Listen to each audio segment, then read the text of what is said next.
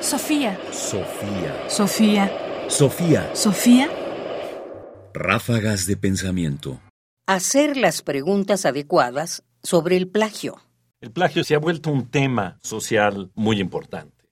No solo porque tenemos un caso notable en nuestros días, sino porque se ha convertido en un tema recurrente de disputa social, de discusiones públicas, no solo en el ámbito de la educación y de la universidad, sino en un espacio mucho más amplio. A propósito del plagio, nuestra reacción ha sido muy directa, como si supiéramos que está mal en principio, como si no hubiera más que condenarlo. Para la historiadora Fausta Gantús, investigadora del Instituto Mora, hay muchas preguntas que hay que hacerse sobre este fenómeno. Es conveniente que nos preguntemos por qué existe el plagio académico y preguntarnos también si existen factores y condiciones en el entorno académico y cuáles son que quizá provoquen que alumnos y académicos recurran a él.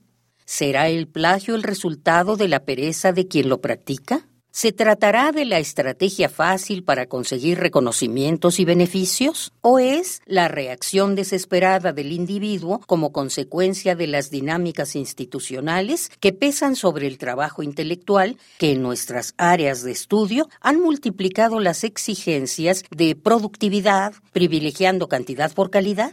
¿Es acaso consecuencia de un mundo académico más competitivo en el que se persigue el premio o el estímulo? Es quizá resultado del desconocimiento sobre los usos y reproducción de los materiales y los derechos de autor?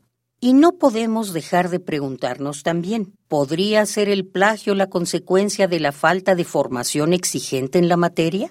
¿Son estas las preguntas correctas? O de nuevo, ¿cuáles son las preguntas que debemos formularnos en torno al plagio?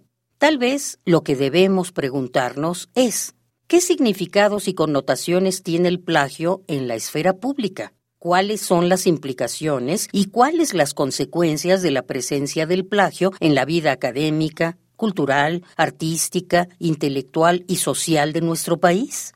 ¿Cómo nos afecta el plagio en esos ámbitos? Pero también cómo afecta el diálogo académico, la creatividad y el pensamiento. Y debemos preguntarnos, cómo nos afecta como individuos y como colectividades. Esto es, cómo nos afecta el plagio como sociedad. Y cuestionarnos sobre algo que quizá no hemos expresado ni discutido o no lo hemos hecho claramente, aunque atraviese todas las acciones apuntadas al inicio de esta exposición. ¿Por qué nos importa el plagio académico? ¿Por qué nos importa ahora más que en otros momentos? Me refiero, claro, a los últimos tiempos. ¿Y por qué es relevante discutir sobre el mismo? Fausta Gantús y Nurreta. Conocimientos colectivos, obras particulares, algunas reflexiones en torno al plagio académico. Artículo publicado en el suplemento de la revista Perfiles Educativos sobre el plagio académico, no se trata solo de descalificarlo.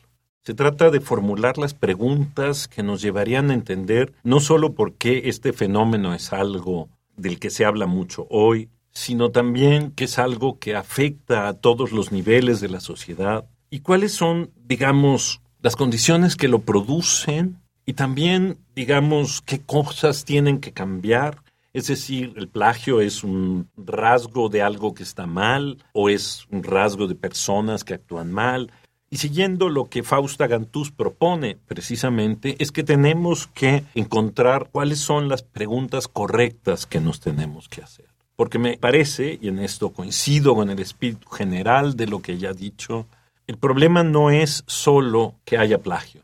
El problema es lo que éste dice de nosotros como sociedad y no solo como persona, como la forma en que perseguimos el conocimiento y lo buscamos y la forma en que nosotros pensamos que debe de hacerse.